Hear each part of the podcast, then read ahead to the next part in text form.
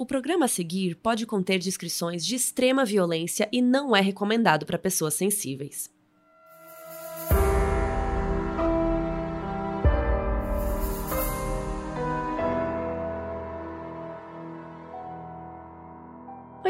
Eu sou a Mabê. E eu sou a Carol Moreira. E o caso de hoje é sobre um dos criminosos mais famosos do Brasil. Vestido com roupas elegantes e um lenço que cobriu o rosto, o assassino de hoje foi responsável por quatro mortes e dezenas de roubos e estupros. Por causa da sua sagacidade, ele levou seis anos causando pânico em São Paulo até finalmente ser pego. Essa é a história do bandido da luz vermelha.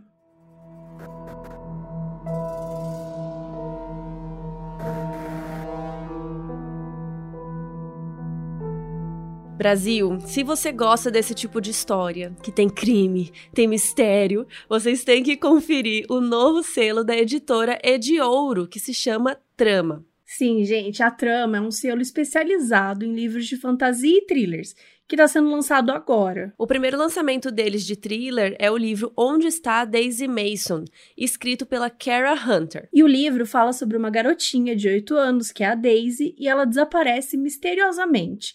E aí tem toda uma jornada de um detetive para encontrar essa garotinha. É, e assim como o caso de hoje do Bandido da Luz Vermelha, esse livro trata de como os policiais têm que correr contra o tempo para descobrir quem é o criminoso, né? E, tipo, ninguém faz ideia da identidade dele, então fica aquela aquela caçada que a gente ama, né? Exatamente. E é claro que a gente tem o quê? Cupom de desconto. Ê... Aê!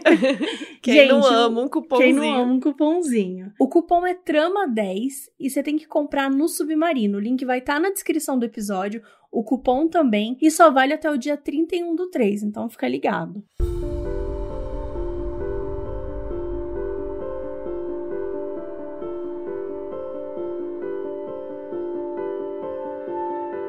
João Acácio Pereira da Costa nasceu em 1942, em Joinville, Santa Catarina. Ele veio de uma família pobre, ele tinha um irmão mais velho e outras duas irmãs. O pai dele era muito violento e batia na família toda. E por causa disso, a mãe do João fugiu de casa, só que ela levou só as duas filhas e deixou os meninos à mercê do pai. Então, desde criança, o João já tinha sido abandonado. E o único protetor dele era o irmão mais velho, o Joaquim. E a vida deles teve outra virada quando o pai deles morreu de tuberculose. Nessa época, o João tinha seis anos e o Joaquim, sete. Os irmãos ficaram sob o cuidado de um tio que, de acordo com o João, explorava eles com trabalho infantil. Supostamente, esse tio fazia eles passarem o dia inteiro trabalhando em troca de comida e ainda abusava física e psicologicamente deles, ameaçando de morte, agredindo eles várias vezes. E nem dormir dentro de casa eles podiam, gente, eles tinham que dormir do lado de fora. Até que os irmãos não aguentaram e fugiram. E aí eles começaram a cometer roubos, assalto, roubo de carro, sabe? Várias coisas para poder conseguir sobreviver. E eles não tinham moradia fixa, eles iam onde tinha dinheiro e onde a vida fosse levando eles. Eles ficavam em hotéis e estavam sempre em movimento. E, infelizmente, esses irmãos foram frequentemente abusados sexualmente na rua por meninos mais velhos. E daí o destino separou os irmãos. O Joaquim foi mandado para o juizado de menores. E depois que ele saiu, ele virou agente de saúde assim quando era mais adulto. E o João foi por um caminho oposto ele se juntou com uma gangue de rua e ele participou dela por toda a adolescência. Ele tinha uma reputação de ser um dos meninos mais espertos e ameaçadores. E ele tinha uma ferida na perna, então ele acabou ganhando o apelido de ferida. Nesses anos, ele até tentou se reaproximar de alguns parentes, assim, tios e primos, só que a família achava que ele era um mau exemplo e não queriam ele por perto, então acabavam se afastando dele. Inclusive, um dos tios do João morreu num incêndio misterioso. A própria casa dele foi incendiada e nunca conseguiram definir quem ou o que iniciou o incêndio. Anos depois, o João falou que o tio teve o que mereceu e que não sentia pena, porque o tio tinha recusado ele. E óbvio que teve gente que achou isso suspeito, né? Tipo, será que o João tem alguma coisa a ver com esse incêndio e tal? Mas não dá dá pra gente saber, porque isso nunca foi investigado. Quando ele já estava no fim da adolescência, o João foi trabalhar numa tinturaria, mas ele continuava cometendo aqueles pequenos furtos. Chegou um momento que todo mundo em Joinville já sabia quem era ele, ele já tinha sido detido e fugido várias vezes, e os policiais decidiram ir atrás dele de novo. Então o João foi perseguido, pegou uma bicicleta e ele pedalou por horas até chegar em outra cidade. E aí ele decidiu que ele não podia mais voltar para Joinville, né, que ele já estava sendo perseguido por lá. Olha, perseguido até hoje. Gente, a polícia chegou aqui. Eu não estou em Joinville, mas enfim, o João decidiu que ele precisava mudar de cidade, né? Ele precisava de um novo lar.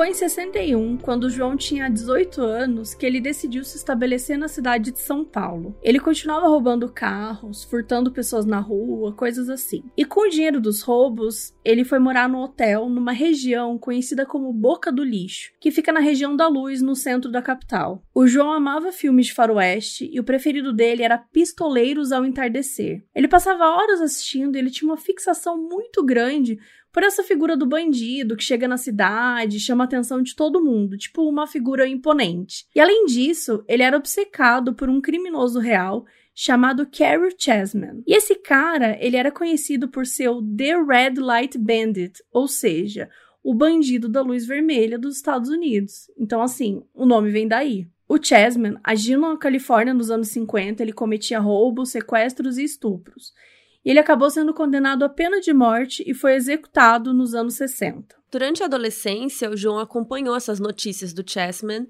e ele ficou muito impressionado, principalmente com a lábia dele, porque ele sempre conseguia atrasar a execução da pena de morte. Ele sempre aparecia com um apelo, com alguma coisa, ele era super bem-humorado, ele ria das acusações, ele sempre aparecia com novas provas, dizendo que a polícia tinha se enganado. E sempre que ele fazia isso, ele conseguia espaço na mídia de novo para tentar provar que ele era inocente. E como a gente sabe, quando um crime fica muito noticiado, é o famoso Lola Palusa que a gente sempre fala. Só a mídia, o público, parece que já é o suficiente para definir se a pessoa é culpada ou inocente, né? E o Chessman sabia disso, então ele sempre tava assim educado, ele era divertido, sabe? Ele falava, ah, eu não sou culpado desse tal crime, do não sei o quê. Então. Fazia o Ted Bundy, né? É, ele fazia essa enrolação aí. E nessa, ele conseguiu ficar adiando muita coisa por muito tempo. Mas a lábia dele não fez ele escapar da pena de morte e ele acabou falecendo. Só que mesmo assim, o João achava ele o máximo, né? Achava essa capacidade dele de se manter em alta incrível. E ele ficou obcecado pela cor vermelha, que era a cor que representava o Chessman. Então ele começou a moldar personalidade dele em torno da do Chessman. É como se ele estivesse interpretando um personagem. E além disso, o João também era obcecado pela Jovem Guarda, que foi esse movimento musical que rolou ali nos anos 60. E um dos participantes era o Roberto Carlos, né? A gente o conhece o famoso o pai do Fiuk. pra quem não tá vendo Big Brother é uma Socorro. piada, tá? O pai do Fiuk não é o Roberto Carlos. Isso, e a mãe não é a Glória Pires. Isso. Bom, é, então era o Roberto Carlos fazia parte, né, desse movimento da Jovem Guarda e o João curtia muito as roupas dele. E outra participante da Jovem Guarda era a Vanderleia. O João tinha um mega crush nela e ele queria casar com ela a todo custo. Olha, nessa época, todo mundo tinha um crush na Vanderleia. Vou falar que o João não era só uma... quem era o João na fila do pão. Exatamente, era só mais um crush. E ele tinha um plano, gente, assim, infalível. Como é que ia ser? Ele ia invadir a casa da Vanderleia e convencer ela a casar com ele ali naquela hora. Quais as chances disso realmente ter dado certo? 100%, né? Claro 100%. que ela vai casar. Não, toda mulher espera que um homem, né, Brote invada a casa e obrigue você a casar naquele momento. Já traga o padre e tudo mais. Você viu que tinha uma moça dando uma aula de, online de, tipo, uma dança, assim, e aí um cara entrou na casa dela, saiu esses dias, semana no, na internet? Não. Ela tava ao vivo dando aula, assim, de dança e entrou um brother na casa dela. E ela pegou... Mas pra casar? Não, pra, sei lá, tentar agarrar ela. Entrou e começou, tipo, a, a vir em cima dela. E ela tava, tipo, ao vivaço. E, você não viu isso? Vou te mandar. Vamos postar no nosso Twitter. E a mulher começou a bater no cara. Ela virou e falou assim: Ah, você vai vir aqui. E começou a bater nele, perseguir ele. Dá pra ver na live, assim, o cara fugindo. Nossa, gente, que Meu. Deus. Que bom que ela conseguiu bater nele. Sim. Ia ser a Vanderlei, ia acontecer isso, eu Vanderlei. acho. Ai, gente. Não, mas horrível, assim, pensar na, nessa ideia, né? Como que a mente da pessoa tem que estar deturpada nesse sentido. Mas enfim, ele usava as roupas e tal, que lembrava esse estilo, né, da jovem guarda, e principalmente aqueles ternos pretos, assim, que eram parecidos com os do Roberto Carlos. E outra peça que ele usava também eram uns coletes, umas luvas de couro. Gente, vale a pena dar uma pesquisada, viu? Porque realmente era uma parada estilosa, né, naquela época, um chapéu de feltro. Então, assim, eram umas cores, assim, bem interessantes. Ah, ele gostava de tudo que passava, assim, essa coisa elegante, extravagante né? Bem jovem guarda mesmo, os looks eram mara. Enfim, ele queria parecer que ele era da elite, sabe? Ele queria parecer mais chique, ele chegava até a pintar o cabelo, botava até peruca. E quando ele saía à noite, a desculpa dele para as pessoas não acharem o visual muito estranho, ele dizia que ele era roqueiro, que ele se apresentava na Rua Augusta toda noite. E aí, gente, olha o nível da, da mentira. Ele levava uma guitarra com ele. Tipo, ele nem sabia tocar guitarra, mas ele levava a guitarra para compor o look. Isso que é comprometimento com o seu lookinho. Tipo o carnaval, que eu, eu acho engraçado quem vai com aquelas fantasias de carnaval que tem que levar muitos objetos. Uhum. Sabe? Parece tipo o monstro do Big Brother, que tem que ficar carregando um monte de coisa. Gente, eu tô muito viciada no Big Brother, me desculpa. Enfim, aí o, o João andava com o look todo, com a guitarra, tudo, e ele também começou a usar um lenço para cobrir o rosto quando ele praticava os crimes. De acordo com o psicanalista Joel Birman, as roupas extravagantes faziam parte da tentativa de que, mesmo pelo lado do mal, pela ação diabólica, o mundo reconhecesse que ele existia. E esse psicanalista também explicou a obsessão dele pelo vermelho. Porque para ele o vermelho era o símbolo do diabo e ele se transformou no diabo, né? Esse mal que alimenta nele a sensação de ser essa figura diabólica, é como se ele falasse: "Vocês fizeram de mim o mal, então eu vou ser contra vocês a personificação do capeta".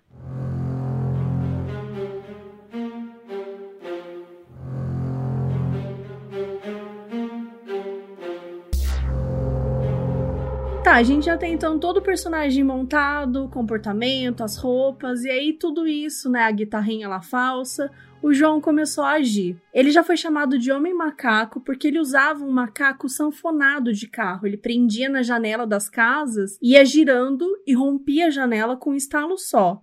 Daí ele entrava e roubava as coisas. Ele também foi chamado de bandido incendiário, porque quando uma família se trancava no quarto, ele colocava fogo nos livros jornais assim para poder forçar eles a saírem e aí agredia eles. Mas o nome que ele realmente amava era o que ele deu para si mesmo, que era Bandido da Luz Vermelha que nem o ídolo dele, o Chessman. O João costumava agir de madrugada entre 4 e 6 da manhã. Ele entrava 4 porque achava que era quando o sono das pessoas estava mais pesado. E ele sabia por volta das 6 porque a maioria das trocas de turno dos vigias era bem nesse horário. Então, quando dava essa hora, não tinha guarda e tal, e era quando ele acordava as pessoas para abrir o cofre, alguma coisa do tipo, e aí ele teria folga para sair nessa meia hora antes do novo guarda chegar. E ele usava macaco de carro para esticar a grade e aí abria a grade e entrava. Quando ele não conseguia, ele quebrava a janela. Só que sempre de luvas, para não deixar nenhuma impressão digital e tal.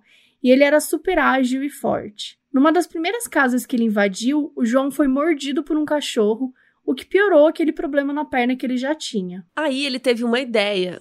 Gente, que eu fiquei passada. Quando ele ia roubar algum lugar, ele injetava clorofórmio num filé mignon e jogava pro cachorro. E aí, quando o cachorro comia, né, ele, ele dormia. E aí, o cachorro não fazia barulho, não latia e não denunciava a presença dele. E se alguém fizer isso com o meu cachorro, eu Mas mato. Mas é, é, muito exemplo de uma pessoa, tipo, que vai. É, isso que é uma coisa que a gente fala demais, assim. Que ela vai ficando mais. Tipo, eu, é, ele era um cara inteligente, né? Ele vai sofisticando, ele vai aperfeiçoando. É, ele aperfeiçoou Exatamente. o modus operandi. E ainda ele usava sempre uma lanterna vermelha para entrar nos lugares à noite, assim. E aí o apelido dele foi ficando mais forte ainda, né? E, gente, ele estuprou várias mulheres. Nos anos que ele agiu ao todo, assim, foram quase 100 mulheres de todas as idades, desde criança de 9 anos até idosas de 80. Inclusive, quando ele entrava no quarto de uma criança, ele perguntava se era menino ou menina. E aí, se fosse menina, ele abusava. E às vezes ele deixava bilhetes para as vítimas. Uma vez ele entrou numa casa e roubou várias coisas e tal, e a moradora estava dormindo pelada na hora. Ele nem acordou ela nem nada, mas ele deixou um bilhete que dizia: Uma mulher de respeito não deve dormir sem roupa. Em breve eu voltarei e espero que esteja vestida. Assinado o bandido da luz vermelha. E aí ele deixou a carta na cabeceira e foi embora. A mulher não acordou, nem nada. E aí, vocês sabem o que, que aconteceu, gente? Seis meses depois, ele voltou para assaltar a mesma casa e a mulher estava dormindo vestida naquele dia. Uma outra vez, ele foi assaltar uma casa, só que os policiais receberam uma denúncia que o bandido da luz vermelha estava lá. Então a polícia foi lá e, gente, olha Eu nem acredito. Ele se fez de sonso, ele abriu a porta e fingiu que ele morava na casa. Ele falou: Oi, ah, não, não tem nada aqui não, não tem nada acontecendo, tá tudo certo, viu, gente? E, gente, a polícia foi embora sem perceber que era ele. Ele era o bandido da luz vermelha. E ele tinha uma série de cúmplices que eram, enfim, pessoas que ajudavam ele, né? A começar por um motorista de táxi que várias vezes buscava e levava ele para os roubos. Então ele tinha até um motorista, gente. Até porque ele saía de casa com mala cheia de coisa, de joia, de objeto pesado e tal. Então ele precisava colocar rápido no carro e sair correndo. E depois que ele roubava um objeto de valor, ele tinha que revender. Então ele tinha dois receptadores. Um deles chamava Walter de Oliveira, só que o apelido dele era Caboré, e outro era um cara espanhol chamado Carmelo. A função deles era pegar essas joias que o João roubava e vender ilegalmente. Inclusive, eles chegaram a se desentender, porque os receptores sempre estavam querendo aumentar a quantia pela venda, né? A porcentagem. E o João dizia que o Caboré e o Carmelo ficaram ricos às custas dele. Só que em 66, o João foi preso por receptação de joias roubadas. Mas na época, ninguém fazia ideia de que ele era o bandido da luz vermelha, porque ele usava uma identidade falsa. Então ele foi preso com o nome de Roberto Silva. E ele ficou uns dias preso, foi solto, mas ao invés de sossegar, o João não se abalou com isso. Pelo contrário, ele foi ficando cada vez mais ousado.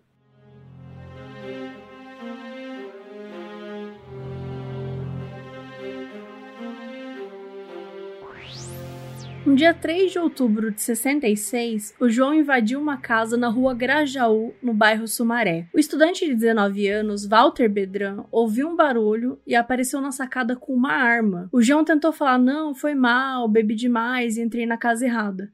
Só que o Walter não comprou essa desculpa e ameaçou atirar. Aí o João pegou um revólver e atirou no Walter, que morreu com um tiro no rosto. O João saiu correndo, pegou um táxi, só que ele tinha deixado os sapatos lá. E aí, olha que interessante, quando ele chegou no hotel onde ele estava morando, ele chamou um cara na calçada e falou: Eu te pago uma grana se você subir no meu quarto e pegar um par de sapatos para mim, que eu não posso sair do táxi sem os meus sapatos. Um psicanalista envolvido no caso disse que isso só demonstra a obsessão do João em não sair do personagem, da imagem elegante que ele tinha construído. Entrar no hotel sem sapatos seria pior para ele do que ficar ali dando sopa para a polícia. Bizarro, né?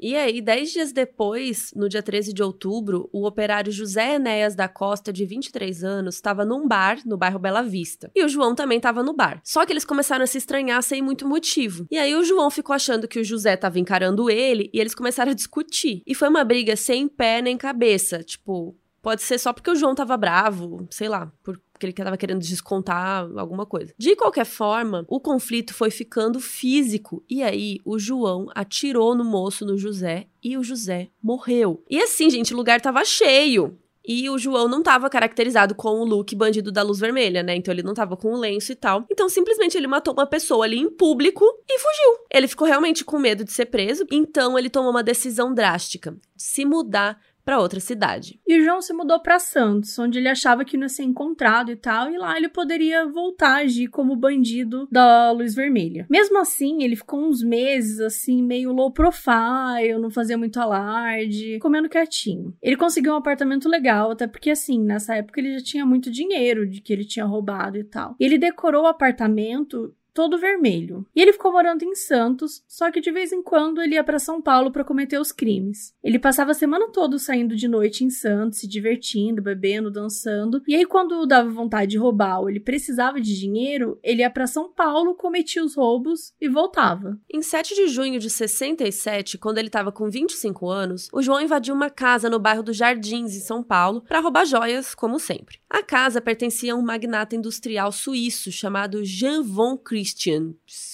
Putz, Já quero ver você falar essa, essa, esse nome aí. Vamos lá. Chamado Jean von Christian Saraspatak.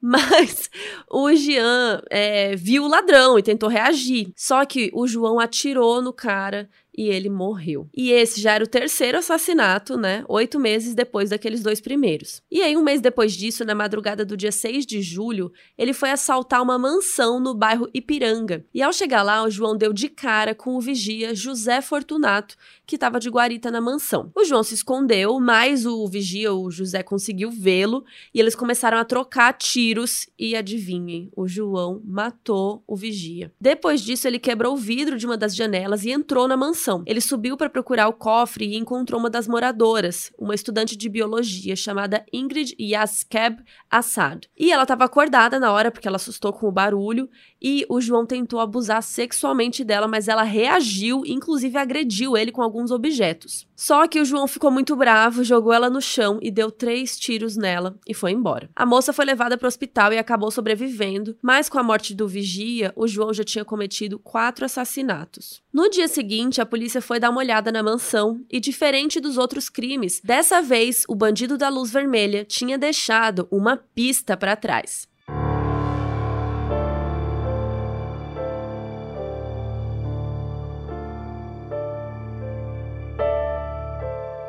Lembra que o João quebrou a janela para entrar na mansão? Então, quando ele fez isso, ele deixou uma impressão digital. E a polícia fez uma análise com todos os digitais que tinha no banco de dados e conseguiram achar um suspeito. Por quê? Porque um ano antes o João tinha ficado preso com aquele nome falso de Roberto Silva por receptação de joias roubadas. A gente até comentou aqui. Então, os digitais dele estavam nos dados da polícia e deram match com as do bandido da luz vermelha encontrado na cena do crime. Divulgaram nos jornais a foto dele, que também estava no banco de dados da polícia, receberam um monte de denúncia de gente que conhecia ele e dizia que assim, o nome dele não é Roberto da Silva não, é João Acácio. E aí a polícia começou as buscas. Por sinal, a revelação do rosto dele saiu na capa da Folha de São Paulo. Isso foi inédito na época, que nunca um assassino tinha chamado tanta atenção na mídia quanto João conseguiu chamar. Como João não era besta, né, ele fugiu do estado de São Paulo e foi se esconder mais pro sul, lá no Paraná. Ele se refugiou na casa de um amigo em Curitiba,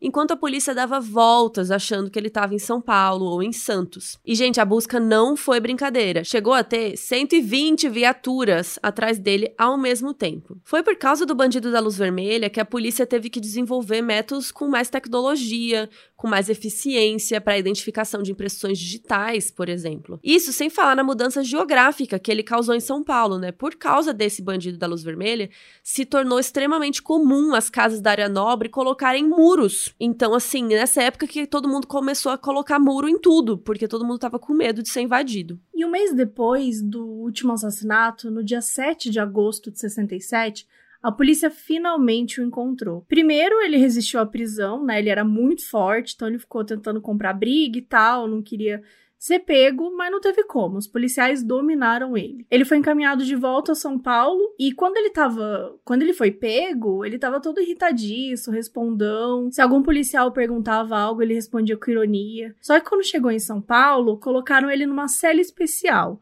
com um monte de coisa vermelha. Até parte assim da parede estava pintada de vermelho, lençol vermelho, etc. E aí ele se acalmou, ficou sereno e começou a responder certinho todas as coisas que perguntavam. Confessou os quatro assassinatos em detalhes e com as datas e horários batendo certinho. Outra coisa que vale falar é que quando ele foi preso, ele tinha dezenas de ferimentos de balas nas nádegas, nas costas, que eram marcas de toda a violência que ele sofreu na rua quando criança. E aí ele ficou preso lá esperando o julgamento. E aí vocês já imaginam, né, gente? Ele ganhou uma legião de fãs, várias mulheres mandando carta, dizendo para ter força, que queriam ficar com ele, aquelas coisas que a gente vê muito. E aí, finalmente, o julgamento aconteceu em 1970, três anos depois dele ser preso, quando ele já estava com 28 anos. E como o João adorava a atenção da mídia, quando rolou o julgamento, ele amou, porque um monte de repórter foi falar com ele, ele batia papo, dava entrevista, dava informações exclusivas que ninguém sabia. E como ele era obcecado com o Chessman,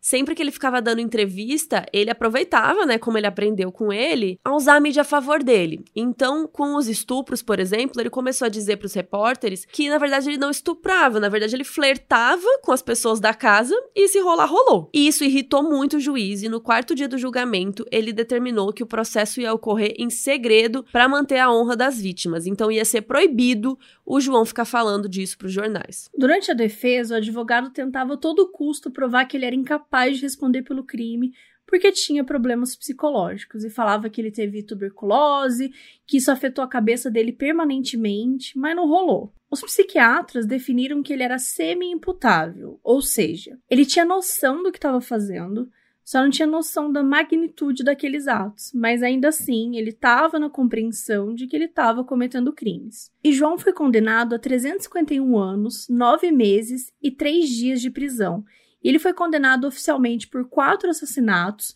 sete tentativas de homicídios e 77 assaltos. Os vários estupros que ele cometeu com algumas vítimas nunca foram comprovados. Médicos especializados definiram que ele tinha graves problemas psicológicos, então ele ficou sete anos preso no manicômio judiciário do estado de São Paulo, onde a saúde mental dele foi só piorando. E os outros anos ele passou num presídio tradicional. E ele já declarou tempos depois que tudo que ele fez foi porque os ricos não deram oportunidade para ele, mas os psiquiatras que estudaram a situação dele falaram que não era nada disso, que ele realmente tinha desvios psicológicos mesmo.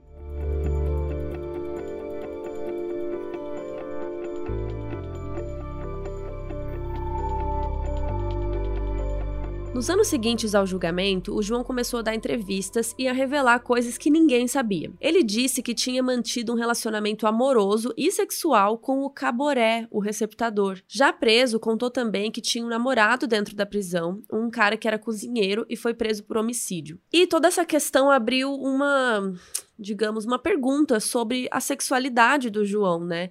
E eu acho que nem ele definia muito com quem ele era, né? O que, que ele é, se ele é bi, se ele era hétero. E aí muita gente acha que ele só se interessava por mulheres quando ele tava com ódio, né? Quando ele queria ter essa dominância quando ele queria cometer um estupro mesmo. E uma coisa que corrobora essa ideia é que ele era amigo de várias prostitutas, mas ele não tentava transar com elas. Ele sempre comprava joias, roupas, elas dormiam na casa dele. Ele era realmente amigo delas, ele queria a companhia e tal. E ele também roubava várias roupas femininas nas casas que ele assaltava, que poderiam ser os troféus, né? O que ele levava para lembrar dos crimes. Outra coisa que ele falou depois de preso é que nessa época que ele cometia os delitos, ele teve uma namorada e eles tiveram tiveram um filho juntos. Só que essa namorada nunca foi encontrada. Então, essa informação pode ter a ver ou não com um boato que rolou na época das investigações, porque um dos investigadores conversou com uma das vítimas de estupro e ela disse que uma outra vítima tinha engravidado do João. Então foi dito que essa mulher que engravidou não quis abortar por motivos religiosos e que manteve tudo em segredo. E aí a gente não sabe, isso nunca foi comprovado, essa mulher não foi encontrada, então assim, não dá para saber. Em 97, o João foi libertado do presídio. E é bom explicar, mas ele né, tinha sido condenado a 351 anos. Então, como assim?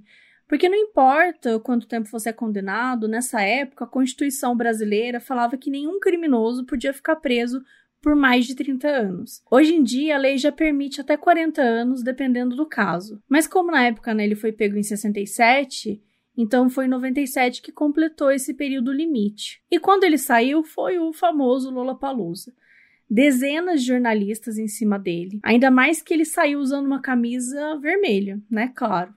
E todo mundo. Cara, você lembra disso? Não lembro. Você tem essa Eu tenho essa lembrança tão forte. Mas eu entendo ele porque eu amo vermelho também. Não, amiga, se você lembra dele ter saído. Não, eu não lembro. eu tinha. Eu tinha 11 anos, mas eu lembro muito disso, dessa notícia. Eu não lembro, não sei se é porque eu morava lá em Cuiabá e acho que a gente não ficou sabendo desse rolê. Ah, não, foi o Brasil todo. Esse era, esse era grande. Mas enfim, é, foi aquele Lollapalooza, né? Todo mundo fazendo mil perguntas, tal. Os guardas tiveram que proteger ele, levar até o carro. Só que ele não ficou assim nervoso, não. Desde que ele foi libertado, ele deu várias entrevistas. Se chegasse um repórter no meio da rua querendo falar com ele, ele conversava, falava que a prisão regenerou, que ensinou a respeitar a vida dos outros gostava de atenção, né? Quem buscou o João no presídio foi o irmão dele, o Joaquim. O Joaquim ofereceu para o João morar com ele, mas ele preferiu voltar para Joinville, que era a cidade natal, e morar com alguns parentes. Relatos de vizinhos contam que ele sempre acordava de madrugada, botava uma manta e ia para a área do aeroporto ficar vendo os aviões decolarem. E ele sempre tretava com os familiares, então ele acabou tendo uma briga bem séria com um primo que expulsou ele de casa e agrediu ele. Depois disso, João passou por vários lugares pedindo abrigo e acabou sendo aceito na casa de uma família que era encabeçada pelo pescador chamado Nelson Pinzeger. Pinzeger. Pinzeger? Pinzeger, não sei falar. Nelson Pinzeger. E aí morava nessa casa o Nelson, a esposa, as duas filhas, a mãe do Nelson e o irmão dele, o Lírio. E o Nelson não quis aceitar o João no começo, né? Tipo, um cara estranho na sua casa, sei lá. Mas a esposa dele insistiu que eles tinham que ser caridosos, que eles tinham que acolher o João e tal. Só que nunca foi uma convivência tranquila. O João assediava todas as mulheres da casa, até a mãe do Nelson, a esposa, as filhas, todo mundo. Sem falar que ele era super agressivo e ele ficava meio descontrolado de vez em quando. E aí, no dia 5 de janeiro de 98, mais ou menos quatro meses depois de ser solto, o Nelson entrou numa briga com o irmão dele, o Lírio. Então, os dois irmãos, né, o Nelson e o Lírio, começaram a tretar justamente porque o Lírio não aguentava mais o João na casa, assediando os familiares e tal. E aí, o João pegou uma faca e ameaçou o Lírio com ela. Só que quando o Nelson viu a, a, né, que o, o João ia atacar o irmão dele, o Nelson atirou no João e o João morreu.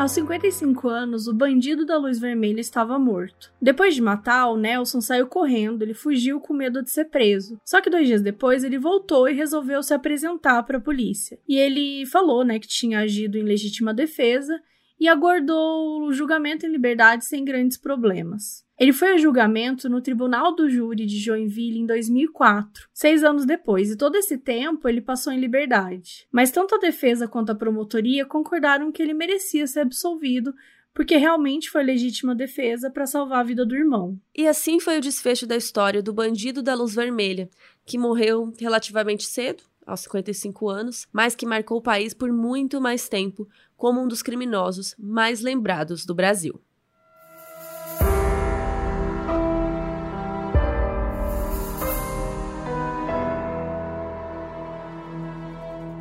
Esse episódio foi pedido no Twitter pelo Doug Thomas, o Frases de Eugênio, foi escrito por Luiz Leite e apresentado por Carol Moreira e Mabê Bonafé.